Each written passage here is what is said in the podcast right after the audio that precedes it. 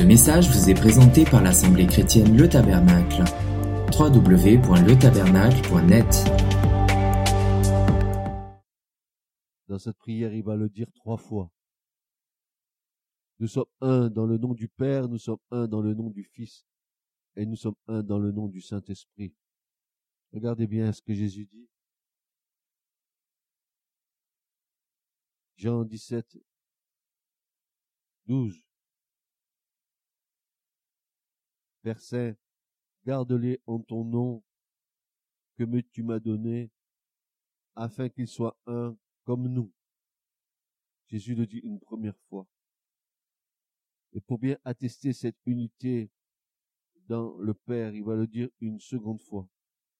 Verset 21 afin que tous soient un comme toi, Père, tu es en moi, et moi en toi, afin que aussi soit un en nous, afin que le monde croit.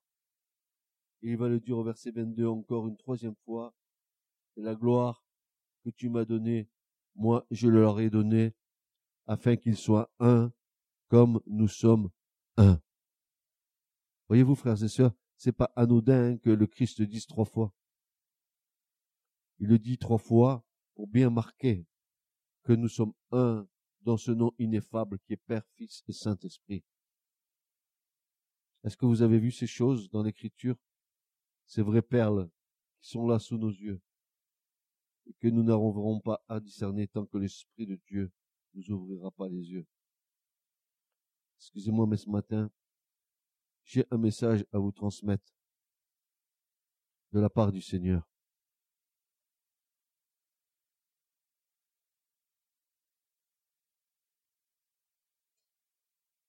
Je voudrais que nous jetions un œil ce matin sur notre liberté en Christ. Pour ceux qui n'ont pas entendu, je le redis.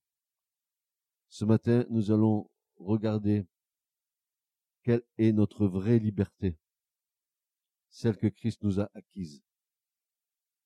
Et peut-être nous pouvons nous poser cette question, sommes-nous réellement libres?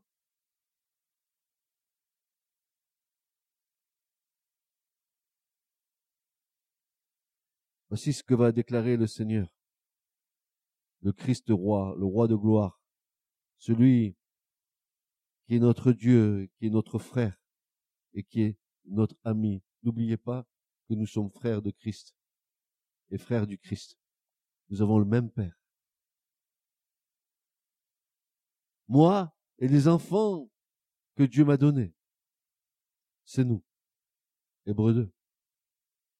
Ainsi, le Seigneur va nous déclarer sans ambiguïté. Il va nous dire ceci. Si le Fils vous affranchit. Alors vous êtes réellement libre. Jean 8, 36. Je répète. Si le Fils vous affranchit, alors vous êtes réellement libre. Jean 8, 36. Je voudrais que nous puissions regarder ensemble dans quel contexte Jésus va déclarer cette chose.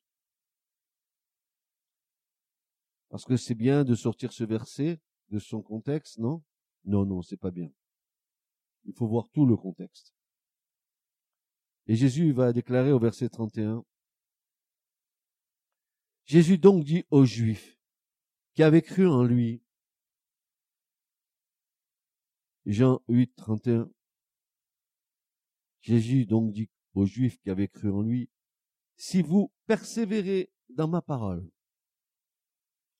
vous êtes mes disciples. Et vous connaîtrez la vérité. Et la vérité vous affranchira. Ils lui répondirent, sous-entendu des Juifs, Nous sommes la postérité d'Abraham. Et jamais nous ne fûmes dans la servitude de personne. Comment dis-tu toi, vous serez rendu libre? Jésus leur répondit, Amen, Amen. Et chaque fois que Jésus dit deux fois en vérité, en vérité, c'est pour souligner une vérité qui est fondamentale. En vérité, en vérité, je vous dis, quiconque pratique le péché est esclave du péché. Or, l'esclave ne demeure pas dans la maison pour toujours. Le Fils y demeure pour toujours. Et c'est à la suite de ça qu'il va nous déclarer, si le Fils vous a franchi, alors vous êtes réellement libre. Quelle notion erronée de la liberté qu'avaient les Juifs. La référence à, la postérité d'Abraham, il veut dire, mais, mais nous sommes de la postérité d'Abraham. Est-ce que cela voulait dire pour eux qu'ils étaient libres parce que Abraham était leur père? La référence à la postérité d'Abraham était qu'illusoire. C'était une illusion. C'est d'un tout autre esclavage dont Jésus s'entretenait avec eux. L'esclavage du péché, dont il viendrait nous libérer. En fait, Jésus nous amène à la liberté quant à la domination du péché. Nous sommes nés dans le péché. Nous avons été conçus dans le péché. Le péché, dès le départ, est inscrit dans nos membres. Et ce que nous propose le Christ, c'est de nous libérer.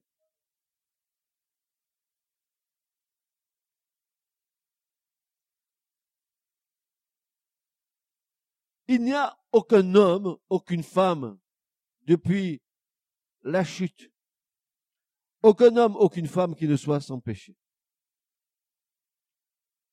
Paul déclare dans l'épître aux Romains, au chapitre 5 et au verset 12, il nous dira ceci.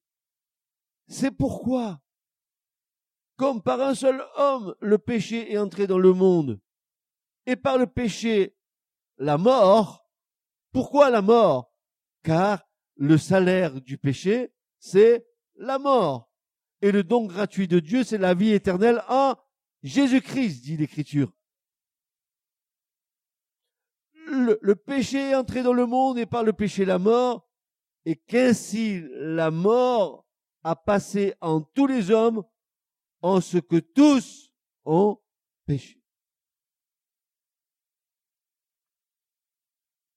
Et notre combat aujourd'hui, c'est contre notre vieil homme moribond qui,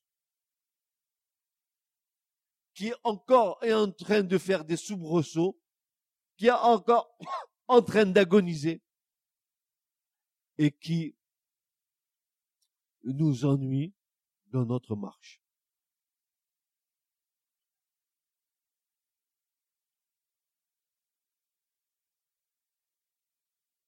David va déclarer dans le psaume 51 et verset 5, il va dire ceci, voici, j'ai été enfanté dans l'iniquité et dans le péché, ma mère m'a conçu.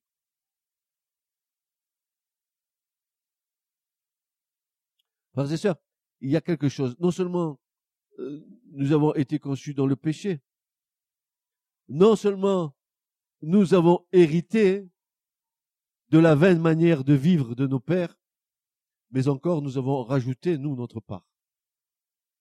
Nous avons dit, c'est pas suffisant, ils nous ont transmis euh, tout un potentiel dans le péché, mais nous maintenant, nous allons agrémenter ça de nos propres péchés.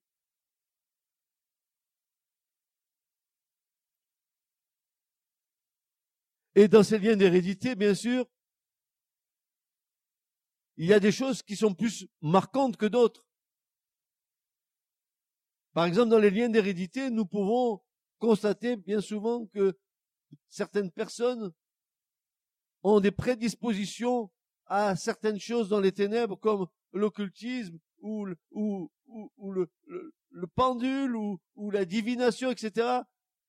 Alors qu'ils l'ont jamais pratiqué, mais qu'ils l'ont reçu par héritage spirituel.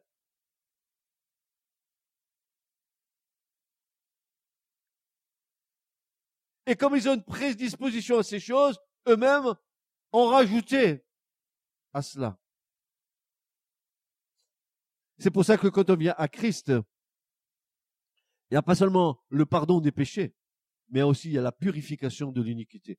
L'iniquité, c'est un péché qui est constamment pratiqué. Quiconque pratique le péché pratique aussi l'iniquité. 1 Jean 3, 1. Il y a une pratique dans le péché, et ce pratique dans le péché a laissé des traces en nous, des traces en nous. À force de pratiquer quelque chose, ça, va nous laisser des traces. Ainsi, hein, c'est comme la limace qui passe sur le béton, et, il y en a une qui passe, deux qui passent, trois qui passent, et quand elles ont toutes passé, eh ben, sur le béton, il y a une trace. Et pour quitter cette trace des limaces, on a besoin d'une pierre ponce et de la javel et de l'huile de coude pour faire passer la trace. Nous avons besoin du sang de Jésus pour être purifiés de nos iniquités. Qu'est-ce que tu as pratiqué dans ta vie, dans ta, vie passée? Tu crois que parce que tu as dit un jour Jésus que ça y est, les choses sont réglées? Mais tu rêves, n'est-ce pas? je crois que tu rêves ou tu n'as pas compris ce que dit l'écriture. Tu es dans un autre monde, sauf dans la réalité de la parole.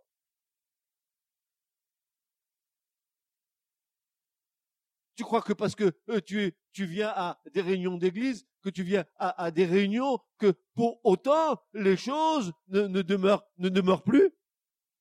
Mais tu rêves. Il y a un endroit où le Seigneur t'attend et tu ne peux pas y échapper. C'est un rendez-vous divin à Golgotha face à la croix. Ou alors tu, crois en vain, tu penses en vain que le Saint-Esprit a été envoyé uniquement pour te, faire des frissons des pieds à la tête. la seule chose qu'il est dit quand Jésus va parler, que le Père va envoyer le Saint-Esprit en son nom, il va dire ceci. Mon Père vous enverra le Saint-Esprit afin de convaincre quoi? Le monde de péché, de justice et de jugement. Et quand l'Esprit de Dieu vient dans une vie, c'est pour me convaincre de mon péché.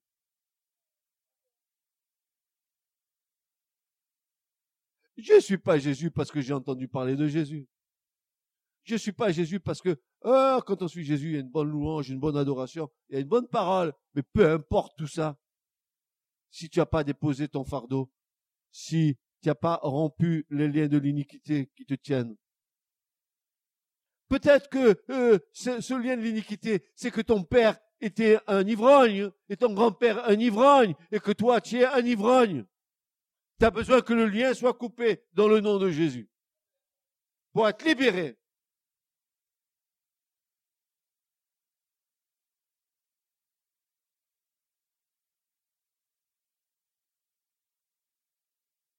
Combien de fois nous avons pu voir par la puissance de, la parole, par la confession des péchés, voir ces liens tomber, ces liens être brisés dans le nom de Jésus, et tous les esprits qui poussaient les personnes à boire, à se droguer, etc., chassés de la vie de la personne. Mais encore faut-il que la personne confesse ces choses.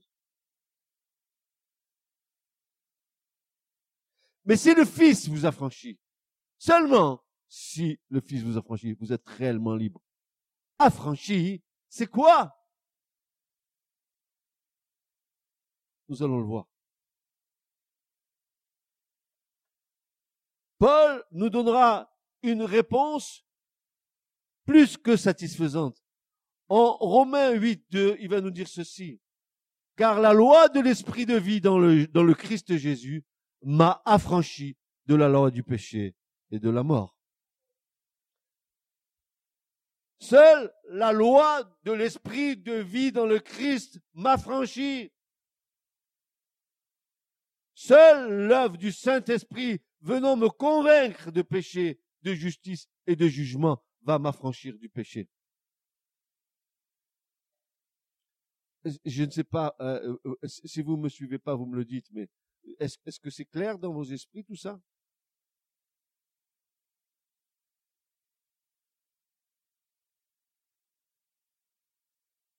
La loi de l'esprit de vie dans le Christ de Jésus m'a affranchi de la loi du péché, de la mort, Alors, en fait, ce matin, qu'est-ce que la liberté? Et, et quelle en est sa définition, sa vraie définition de la liberté? Selon la définition du monde, c'est faire tout ce qu'on a envie de faire. Ça, c'est la liberté dans le monde. Tout ce que j'ai envie de faire, je le fais. C'est la liberté sauvage, c'est la liberté anarchique, gouvernée et dirigée par nos propres envies et notre propre instinct. C'est l'homme animal. Je laisse libre cours à toutes mes envies et à tous mes fantasmes. Ça, c'est la liberté dans le monde. D'ailleurs, tu, tu, dois entendre des vertes et des pas mûres quant à cette liberté. Pas? Je suis libre. Mais, mais est-ce que est-ce que c'est pas un mensonge déjà de te croire libre? Euh, Dieu a, a, a, fondé la famille humaine. On n'est pas libre, on est tous interdépendants les uns des autres. J'ai besoin de vous, vous avez besoin de moi. Tu n'es pas autosuffisant. Tu le crois? C'est une erreur. Je vais te le prouver. Tu as besoin à midi d'une baguette de pain? Alors tu es dépendant du boulanger. Tu vas aller la chercher, tu vas la payer. Ne me dis pas, moi je fais ce que je, ce que je veux moi. Moi et que moi. C'est une grave erreur, c'est de l'orgueil. Et mal placé. Ça, c'est un orgueil à l'état pur. Tant que nous n'avons pas compris que nous sommes unis en Christ et en Dieu, tant que nous n'avons pas compris que nous sommes interdépendants les uns des autres, nous demeurons dans une forme d'orgueil. La définition biblique de la liberté est bien différente. C'est l'affranchissement pur et simple du péché et de son pouvoir. C'est être délivré, libéré de toute forme d'esclavage, retrouver une pureté de pensée et une conscience nette. Voilà la vraie liberté. Ma conscience ne m'accuse plus. Pourquoi? Pourquoi? Parce que le sang de l'agneau est venu purifier ma conscience de toutes les œuvres mortes. Hébreu 9. Ça veut dire que tout ce que j'ai enfoui au fond de moi en montrant une belle figure aux autres, il va falloir que ça sorte. Sinon, tu te trompes toi-même, mais tu ne trompes pas Dieu. Il va falloir que tout vienne à la surface. Comme l'écumoire. Tout quitter. Afin que tu puisses partir dans une vraie liberté. Afin que dans ta marche d'enfant de Dieu, ta conscience ne t'accuse plus.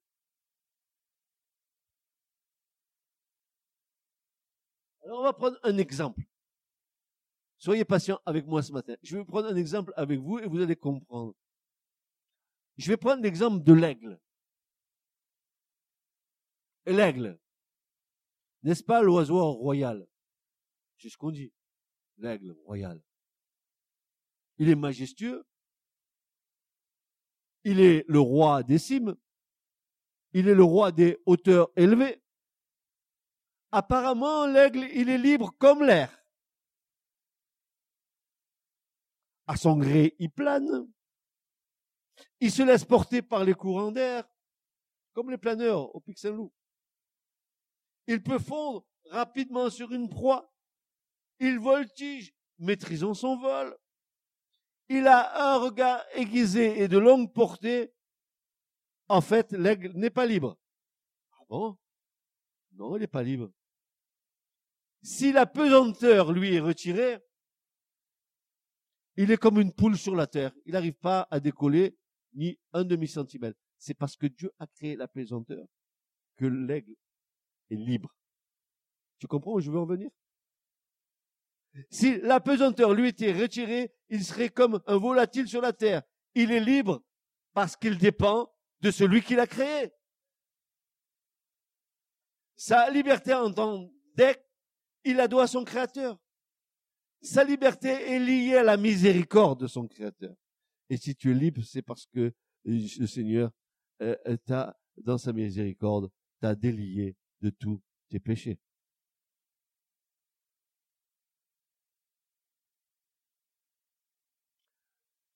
La majorité des marches des chrétiens, cette majorité des marches de certains chrétiens est le fait qu'ils évoluent suivre le Christ sans passer par la norme de la parole.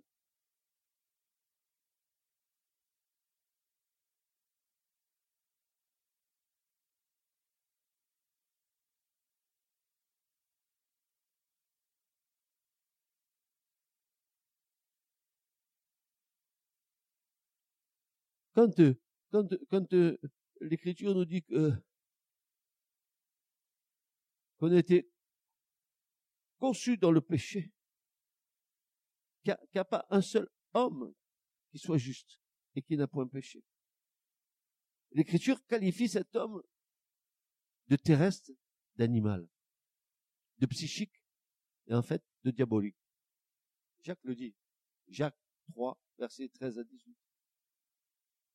Que la sagesse d'en bas elle est terrestre, elle est animale. Et, le mot animal ici, il est traduit dans, le grec par psychique, psychikos. Que la sagesse, elle est non seulement terrestre, mais d'en bas, de la terre, elle est psychique. Ça veut dire la sagesse humaine liée au sentiment humain non régénéré par le Saint-Esprit qui va m'amener à partir dans tous les sens comme un balai d'essuie-glace qui se balade sur un pare-brise. Une fois à droite, une fois à gauche, et je fais ce que j'ai envie de faire, même dans ma foi.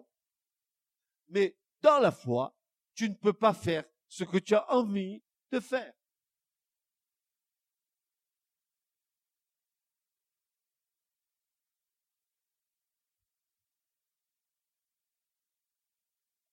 Êtes-vous réellement libre? Il en est ainsi pour nous tous. Notre liberté dépend de la grande miséricorde de Dieu. La vraie liberté, en réalité, c'est l'affranchissement de toute forme d'esclavage du péché.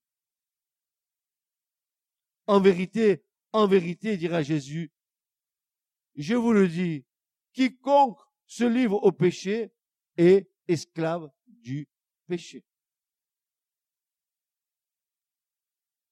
Et Paul l'apôtre Paul va, va, va surenchérir.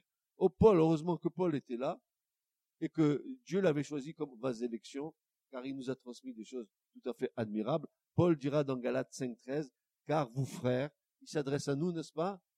Mais attendez, mais pourquoi s'adresse-t-il à nous comme des frères et va-t-il nous dire des choses euh, comment moi je suis à Christ, moi? Moi je suis pas comme ça, moi. Non, non, regardez ce qu'il dit. Frères, Galates 5.13, vous avez été à la liberté. Vous avez été appelé à la liberté. Je répète, vous avez été appelé à la liberté seulement.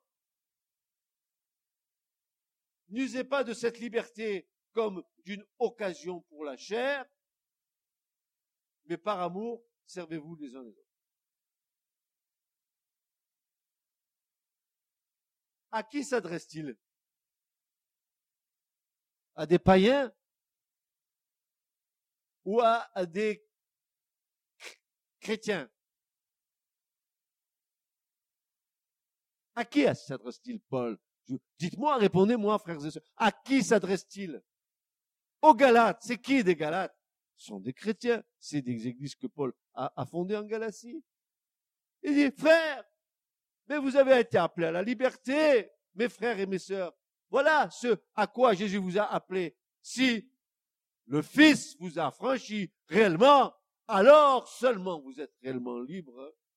Mais vous avez été appelé à la liberté, si du moins vous êtes libre, mais que cette liberté ne donne aucune prise à la, voilà, la chair. La chair qui aime bien se saupoudrer de religiosité. Oh, petit ventre, réjouis-toi, tout ce que je mange, c'est pour toi. Mais regarde comme je suis beau dans ma chair. Regarde comment je suis spirituel. Comment pouvons-nous gérer cette nouvelle liberté? Quelle est la façon dont nous devons gérer la liberté nouvelle que Dieu nous donne en Christ après nous avoir libérés de l'esclavage du péché? Alors, frères et sœurs, encore soyons pratiques ce matin. Je vous ai parlé de l'aigle. Maintenant, je voudrais vous parler soit d'une machine à laver, soit d'un four. Ça n'a rien à voir, n'est-ce pas? N'est-ce pas, Mais non, non, ça n'a rien à voir. Vous allez voir que ça a à voir avec quelque chose. Quand nous faisons l'acquisition d'un nouvel appareil ménager sophistiqué, la prise en main est liée au manuel d'instruction, n'est-ce pas? Vous avez vu que quand on a quelque chose de nouveau, la première chose qu'on fait, on met le courant et on commence à toucher sans savoir ce qu'on touche. C'est comme ça avec la liberté. On est libre, on fait un petit peu n'importe quoi, sans avoir lu le manuel pour dire de quelle façon nous devons marcher. On va continuer. Nous continuons, continuons. La prise en main est liée au manuel d'instruction avant de savoir s'en servir correctement. Encore faut-il que nous ayons lu le manuel et mis en pratique tous les conseils utiles qui nous sont donnés. Les tours de main que préconise le constructeur pour avoir une pleine liberté de se servir de cet appareil et d'en tirer le maximum de ses possibilités. Ainsi en est-il de notre nouvelle liberté en Christ. La vivre pleinement, la vivre pleinement, c'est se conformer aux instructions de la parole de Dieu.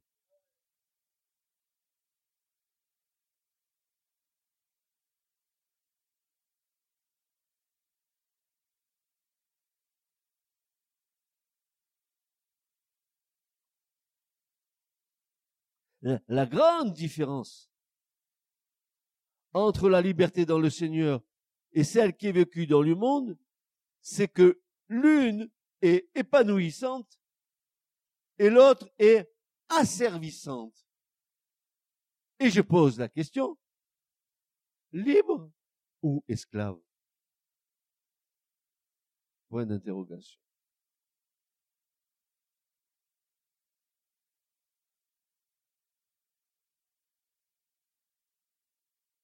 L'une nous a libérés de l'esclavage du péché, l'autre nous maintient dans l'esclavage du péché. Et c'est pour ça que Paul va déclarer. Écoutez bien ce que Paul déclare. Franchement, ce matin, j'aime que mes oreilles soient bien ouvertes pour moi aussi. Quand Paul déclare dans 1 Corinthiens chapitre 6 et verset 12, il va, il va nous dire ceci. Tout m'est permis, mais tout n'est pas utile je ne me laisserai asservir par quoi que ce soit. Et je ne me laisserai asservir par qui que ce soit, ni quoi que ce soit. Si je dois être esclave, c'est esclave de Christ. Et non pas esclave des hommes.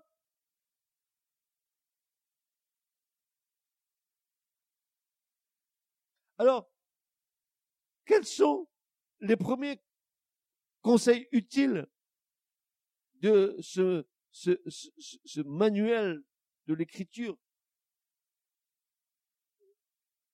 pour nous donner une, une, vraie approche de la liberté. Les premières remarques que nous pouvons en tirer, c'est cette séparation radicale entre la lumière et les ténèbres. C'est ça la vraie liberté. Séparation radicale entre la lumière et les ténèbres. Et à ce sujet-là, frères et sœurs, on a un passage tellement fantastique. Je ne sais pas si vous l'avez lu ou vous le connaissez, mais c'est ce passage de 2 Corinthiens chapitre 6 et à partir du verset 14 qui nous dit ceci. Voilà notre liberté, n'est-ce pas? 2 Corinthiens 6, verset 14 jusqu'à 18, après le, chapitre 7, verset 1. 2 Corinthiens 6, 14 commence ainsi.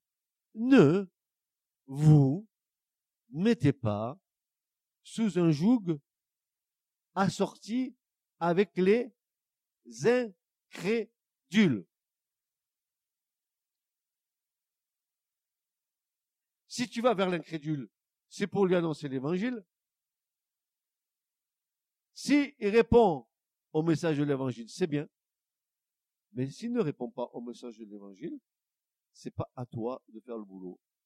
C'est au Saint-Esprit de faire le travail par la suite. Euh, euh, vous avez, euh, je ne sais pas si nous avons bien compris, mais nous disions cette semaine, quand nous nous réunissions, nous disions ceci, que Jésus nous a dit que une des prières que nous devrions faire, c'est d'implorer le maître de la moisson pour envoyer des ouvriers dans la moisson. Et Jésus va dire auparavant, va dire ceci, la moisson est déjà blanche et il y a peu d'ouvriers pour la moisson. Et Jésus continuera, on dira, il dira ceci, l'un sème et l'autre récolte. Et chacun, ils ont le même salaire. Et chacun est rentré dans le travail de l'autre. Ça veut dire quoi, tout ça, frères et sœurs? Ça veut dire que d'abord, n'est-ce pas, nous devons annoncer l'évangile du Seigneur afin que la lumière de l'évangile vienne séparer dans le cœur des gens leurs ténèbres. Et la première chose que Paul nous dit, il nous dit d'abord, ne vous mettez pas sous un joug assorti avec les incrédules. Est-ce que, est-ce que ça voudrait dire que Paul nous dise, n'allez pas vers les incrédules, laissez-les tomber, ça vaut rien du tout, etc. Non, non, c'est pas ce qu'il dit Paul. Il, dit, mais ne vous mettez pas sous un joug, ne faites pas attelage avec eux. Un joug, c'est quelque chose qui réunit deux bêtes pour qu'elles marchent ensemble. Comment veux-tu euh, que, euh, que qu'une ténèbre marche avec une lumière? Comment veux-tu euh, qu'un âne marche avec un mulet. Comment veux-tu que les choses se fassent? C'est impossible. C'est impossible qu'on qu'on fasse un joug mal assorti avec les incrédules. Car, dit Paul, quelle participation y a-t-il entre la justice et l'iniquité? Ou quelle communion entre la lumière et les ténèbres? Et quel accord de Christ avec Bélial, avec Satan? Ou quelle part a le croyant avec l'incrédule? Et quelle convenance y a-t-il entre le temple de Dieu et les idoles? Car vous êtes le temple du Dieu vivant, selon ce que Dieu a dit, j'habiterai au milieu d'eux et j'y marcherai et je serai leur Dieu et seront mon peuple. C'est pourquoi? C'est pourquoi? C'est causal. C'est pourquoi? Quoi pourquoi? Qu'est-ce qu'il veut me dire, Paul? Continuez à les fréquenter. C'est pourquoi sortez du milieu d'eux et soyez séparés, dit le Seigneur. Et ne touchez pas à ce qui est impur, et moi je vous recevrai. Je serai pour père et vous, vous me serez pour fils et pour fille, dit le Seigneur le Tout-Puissant. Ayant donc ces promesses, dira Paul, purifions-nous nous-mêmes de toute souillure de chair et d'esprit achevant la sainteté dans la crainte de Dieu.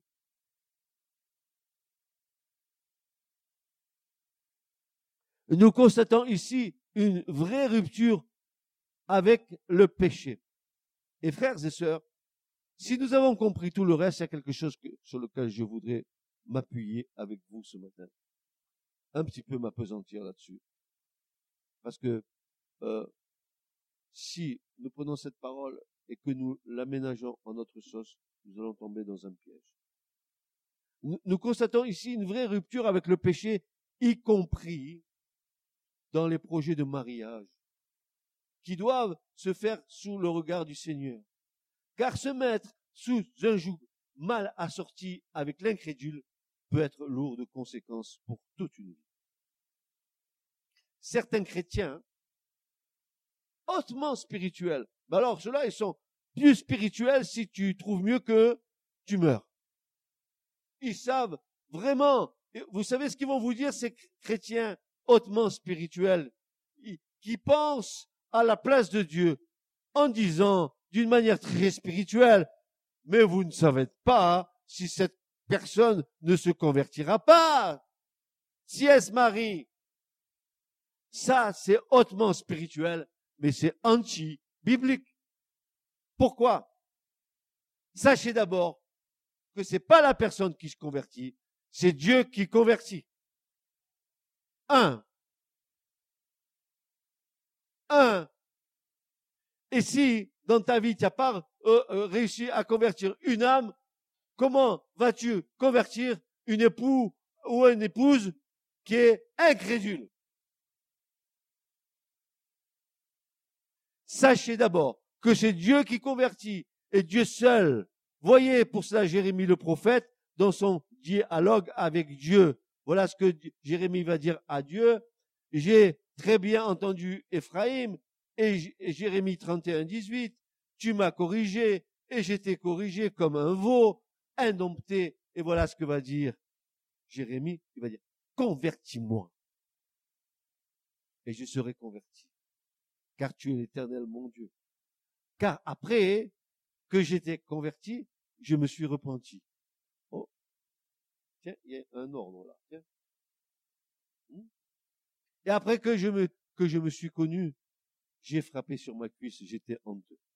Hein? Dès que l'esprit de Dieu vient mettre sur toi l'éclairage et que tu vois la noirceur de ta vie à l'intérieur, tu as envie de te frapper sur la cuisse comme Jérémie, et j'ai été honteux.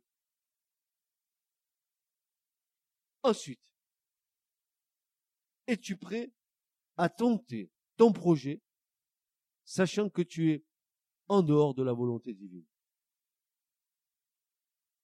Et t'appuyant sur ton seul raisonnement humain, teinté de tes désirs et de ton sentimentalisme, es-tu prêt à t'engager, sachant au fond de toi que c'est ton désir qui prime et non la volonté divine?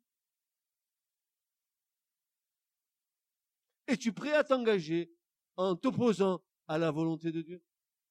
Si oui, alors, lorsque les conséquences arriveront, tu n'auras pas l'occasion à te plaindre, car Dieu t'avait déjà averti par sa parole que tu as foulé à tes pieds au nom de ta fausse liberté. Tu auras besoin à ce moment-là de toute la grâce de Dieu.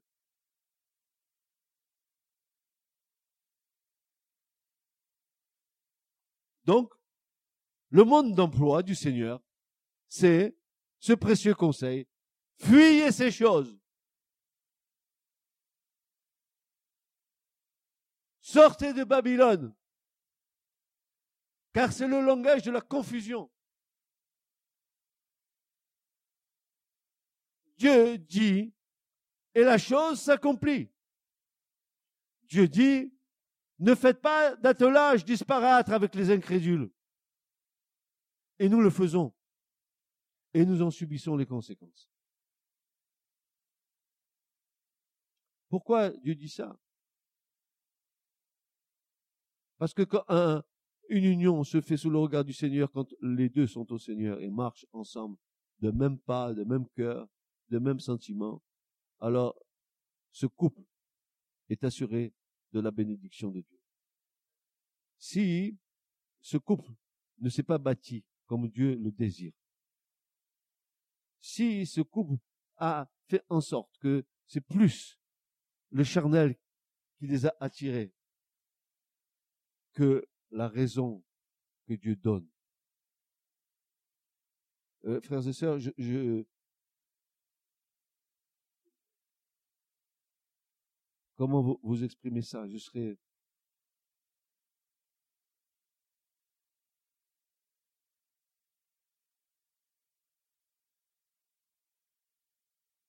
me mettre en porte-à-faux avec la parole, alors que je sais que la parole me dit une chose qui est pour ma vie et que moi, je n'écoute pas ce que Dieu dit parce que je désire de faire la chose que j'ai envie de faire, quel va en être le résultat, frères et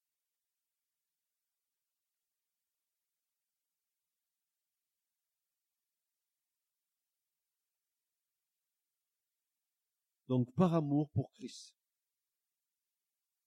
par rapport à sa sainteté, par rapport au caractère que Christ forme en nous, nous devons fuir tout ce que le monde nous offre au risque de nous souiller. Je vous rappelle à toutes fins utiles l'écriture qui déclare sans ambiguïté que celui qui se souille, ben, se souille encore plus, et que celui qui se sanctifie, se sanctifie encore plus. Maintenant, regardez bien, frères et sœurs. Moi, je vous aime, et si je prêche, je prêche, même si je prêche, il vous semblerait que je sois peut-être intransigeant sur la parole, etc. Ne regardez pas à ça. Regardez au Seigneur et ce que le Seigneur dit. Et regardez à ce que la parole de Dieu dit. Euh, vous pouvez contester avec moi, mais un jour ou l'autre, vous aurez à vous présenter devant le Seigneur.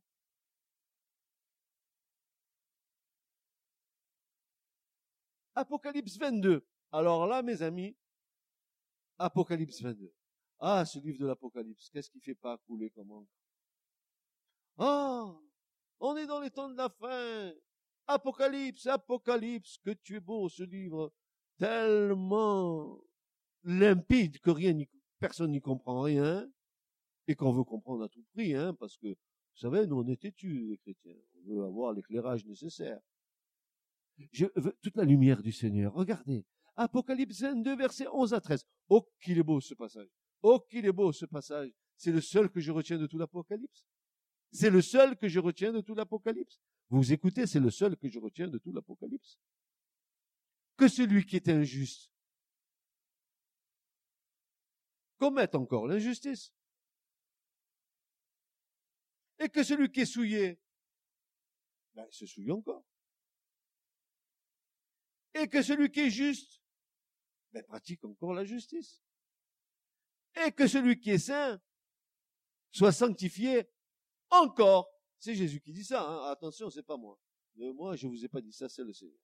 Voici, je viens bientôt, et ma récompense est avec moi pour rendre à chacun selon son œuvre. Moi, je suis l'alpha et l'oméga, le premier et le dernier, le commencement et la fin. Et voilà ce que Jésus déclare. Bienheureux ceux qui lavent leur robe afin qu'ils aient droit à l'arbre de vie et qu'ils entrent par les portes dans la cité. Amen. C'est ta marche dans la sanctification qui te donnera droit à l'arbre de vie. Si tu n'as pas compris, je répète. C'est ta marche dans la sanctification qui te donnera droit à l'arbre de vie que t'importe, mon frère, ma sœur, euh, de savoir les temps et les moments fixés dans ce livre de l'Apocalypse si ta marche n'est pas en harmonie avec ces paroles du Christ. À quoi te servirait-il de connaître tous les temps et les moments de l'écriture que Dieu a fixés de sa propre autorité si ta marche n'est pas dans la sanctification sans laquelle nul ne verra le Seigneur. La vraie liberté se trouve là où est l'Esprit du Seigneur. Alors, le voile a-t-il été réellement ôté de ta vie? Ta conversion est-elle réelle? Portes-tu du fruit Et ce fruit est-il vu de ceux et celles qui t'entourent?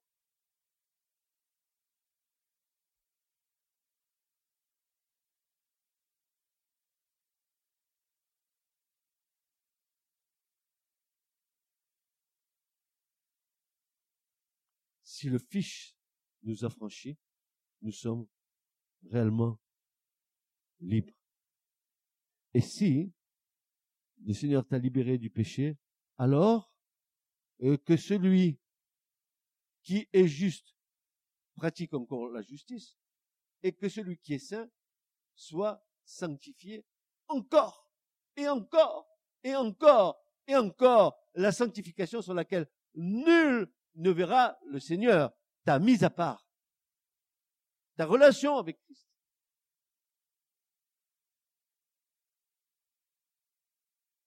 Et Jean va dire, mes frères, que nous n'ayons, pas à rougir lorsque le Seigneur viendra. Rougir de quoi? De mon entêtement? De ma désobéissance? De la proclamation de qui je suis alors que je ne suis pas ce que je dis que je suis? La vraie liberté se trouve là où est l'Esprit du Seigneur. Et Paul va le dire dans 2 Corinthiens 3, versets 16 à 18. Il va dire ceci. Or, le Seigneur est l'Esprit. 2 Corinthiens 3, versets 16 à 18. Or, le Seigneur est l'Esprit. Mais là où est l'Esprit du Seigneur, là, il y a la liberté.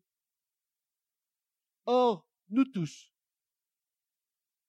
contemplant à face découverte la gloire du Seigneur, nous sommes transformés en la même image, de gloire en gloire, par le Seigneur en esprit.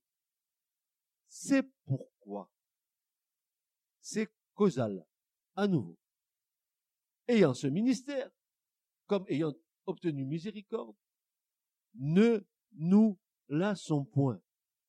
Mais nous avons entièrement renoncé aux choses honteuses qui se font en secret, ne marchant point avec ruse, et, et alors là, ne falsifions point la parole de Dieu. Alors là, il faut que je m'arrête là. Que veut dire Paul? D'abord, il y a des choses honteuses qui se font en secret. J'ai une bonne nouvelle pour vous. Tout ce qui se fait en secret sera amené à la lumière. Merci Seigneur, parce que c'est lui qui rend justice. Ok. Deuxièmement, Paul nous dit, ne marchons point par ruse.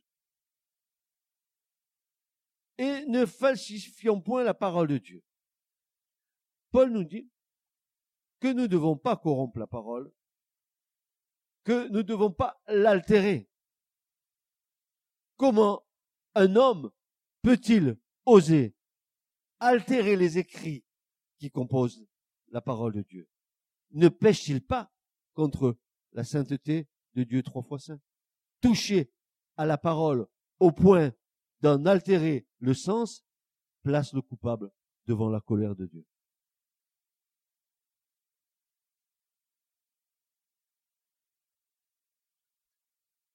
Frères et sœurs, écoutez-moi, s'il vous plaît, écoutez-moi. Nous n'avons pas la connaissance de toute la parole. Dites Amen avec moi, dites Amen parce que ça c'est une vérité. Et nous ne pouvons pas affirmer que nous avons tout compris de la parole. Sinon nous serions Dieu lui-même. Quelle honte. Quelle honte pour celui qui prétend savoir toutes choses. Quel orgueil. Quelle vanité. Se mettre aussi haut que le très haut. Mais, dit Paul, ne falsifions pas la parole de Dieu, mais par la manifestation de la vérité, nous recommandons nous-mêmes à toute conscience d'homme devant Dieu. Et aussi, notre évangile est voilé. Il est voilé en ceux qui périssent, en lequel le Dieu de ce siècle a aveuglé les pensées des incrédules, pour que la lumière de l'évangile de la gloire du Christ, qui est l'image de Dieu, ne resplendit pas pour eux. J'aimerais que nous regardions quelques sens de mots qui sont ici. Le premier mot que je voudrais regarder avec vous, c'est altérer. C'est, comme dit Paul, falsifier. Altérer veut dire modifier l'état normal de la parole. Provoquer un changement de forme. altérer la, la valeur de ce qui a été dit, l'amoindrir, ou la tordre à son avantage. Falsifier veut dire changer pour tromper, contrefaire, une contrefaction. Frelater, mélanger à la parole des substances étrangères, c'est-à-dire les pensées de l'homme. Ça veut dire ça, frelater. Chaque fois que nous venons ajouter à la parole de Dieu nos propres pensées, nous sommes en train d'ajouter des substances étrangères, à moins que ce soit la pensée du Saint-Esprit. Frauder, c'est faire acte de mauvaise foi. Corrompre, c'est altérer la pureté de la parole, c'est la pervertir, c'est la dénaturer. Et vous croyez qu'on est mieux que nos frères dans la foi, nos frères juifs? Déjà, Jérémie, il avait un problème avec ça. Il disait aux Juifs, vous tordez les paroles du Dieu vivant, de l'éternel des armées, notre Dieu. Vous tordez, vous transformez, vous pervertissez, vous la mettez à votre avantage. Périsse, soit, que périsse de telles pensées de la part de l'homme de vouloir s'approprier la parole, n'est-ce pas, pour, pour, pour se mettre à son avantage.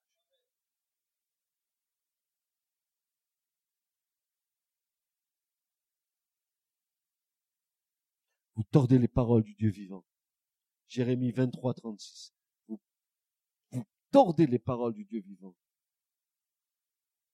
Vous les tordez, vous les transformez, vous, vous les contournez, vous, vous les, vous les, vous, vous les changez, vous les pervertissez, vous les amoindrissez. Pourquoi faire? Mais pourquoi faire? Mais tu as peur de dire la vérité, même si ça dérange l'autre. Jésus a dit la vérité. N'a-t-il pas dérangé le Christ? Honnêtement, mes frères et sœurs, jusqu'où ça l'a amené? Jusqu'à la croix.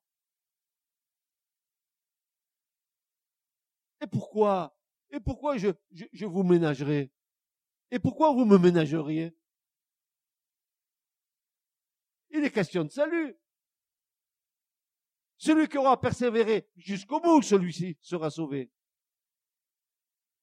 Mais mes frères et sœurs, c'est pour notre bien que je le dis.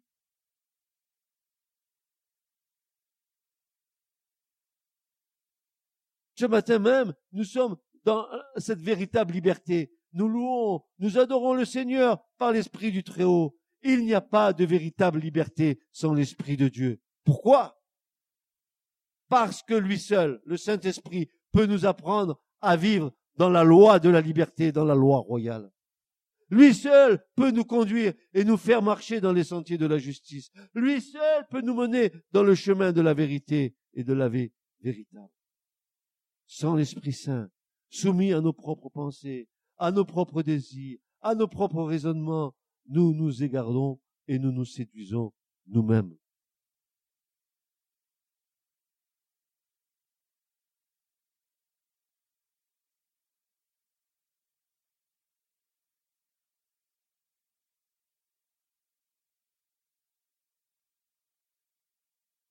Nous empruntons des chemins détournés.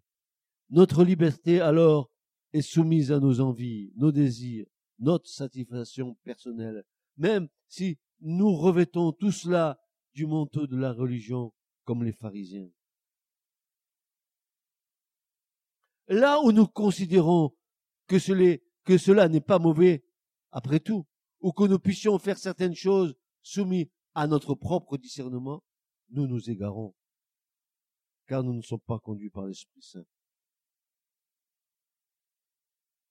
La souillure de l'Esprit est une chose bien réelle pour les chrétiens. Aujourd'hui, lorsque nous acceptons, pour diverses raisons, de nous trouver là où nous ne devrions pas être, nous attristons le Saint-Esprit et en même temps, notre esprit est troublé. C'est de notre responsabilité d'achever notre sanctification. C'est la part dans, dans notre marche, c'est-à-dire de garder notre pureté morale dans la crainte du Seigneur. C'est le combat de la foi. C'est le désir d'être agréable au Seigneur. C'est ce désir de lui ressembler. C'est aussi cette joie et cette espérance qu'un jour nous puissions le voir face à face lors de son avènement. Amen. Amen. Amen. Voyez-vous, on est toujours esclave de ceux qui nous dominent. Est-ce que c'est le Seigneur qui domine nos vies? Ou c'est encore notre moi qui domine nos vies? La vraie liberté, c'est l'affranchissement du péché. C'est la puissance de Dieu venant briser tous les liens de l'iniquité, toutes sortes de jougs, n'est-ce pas, sur nos vies. Ça nous libère. Le joug, c'est comme quelque chose, n'est-ce pas, qui est sur le cou des animaux. Quand on met deux bœufs à marcher ensemble, on va leur mettre un joug sur leur cou pour qu'on puisse les diriger. Ça me fait penser à David. J'aime ce psaume parce que euh, c'est exactement ce que nous sommes. Psaume 32, où David va dire, c'est nous, hein. C'est vraiment nous, hein. Ne soyez pas euh, comme le cheval ou comme le mulet qui n'ont pas d'intelligence, dont l'ornement est la bride et le mort pour les réfréner quand ils ne veulent pas s'approcher de toi. Le méchant a beaucoup d'afflictions, mais l'homme qui se confie en l'éternel, la bonté l'environnera. Réjouissez-vous en l'éternel et égayez-vous juste et jetez des cris de joie, vous tous qui êtes droits de cœur. Amen. Ce message vous a été présenté par l'Assemblée chrétienne Le Tabernacle. www.letabernacle.net